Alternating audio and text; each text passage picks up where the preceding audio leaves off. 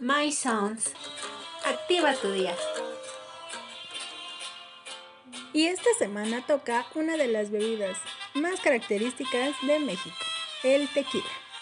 Esta bebida es un destilado que proviene de la fermentación y posterior destilación del jugo procedente de la planta de agave. Para que sea considerado tequila, el agave tiene que proceder de la zona con la denominación de origen y ser de la variedad de agave azul. Existen más de 295 tipos diferentes de agave, pero solo esta variedad se puede usar para la elaboración del tequila. Pero, ¿qué quiere decir tequila? En el estado de Jalisco hay un pueblo con el nombre de este destilado. En lengua náhuatl significa lugar de trabajo.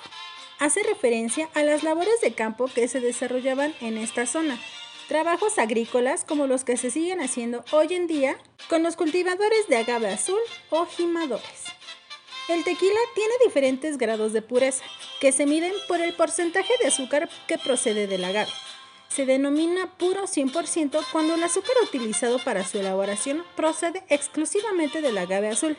Cuando se mezclan otros azúcares como azúcar de caña o jarabe de maíz, entonces tenemos un tequila mixto.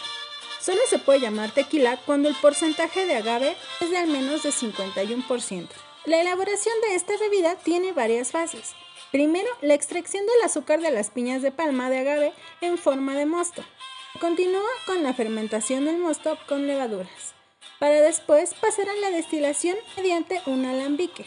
Posteriormente a la destilación se puede embotellar directamente o dar un proceso de maduración y abocamiento.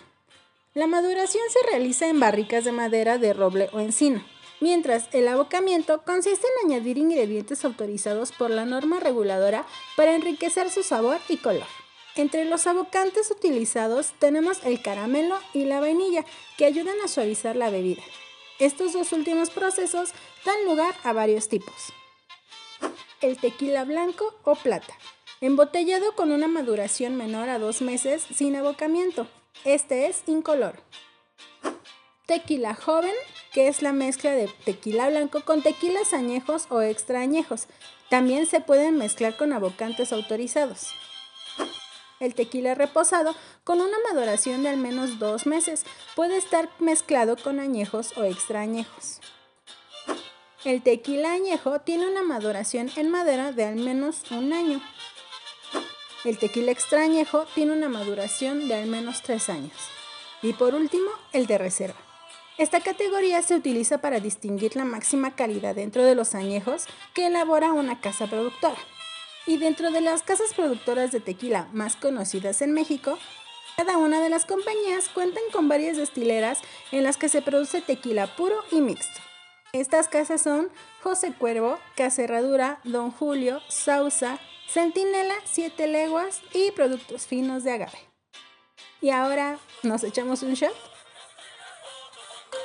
My Sounds. Activa tu día.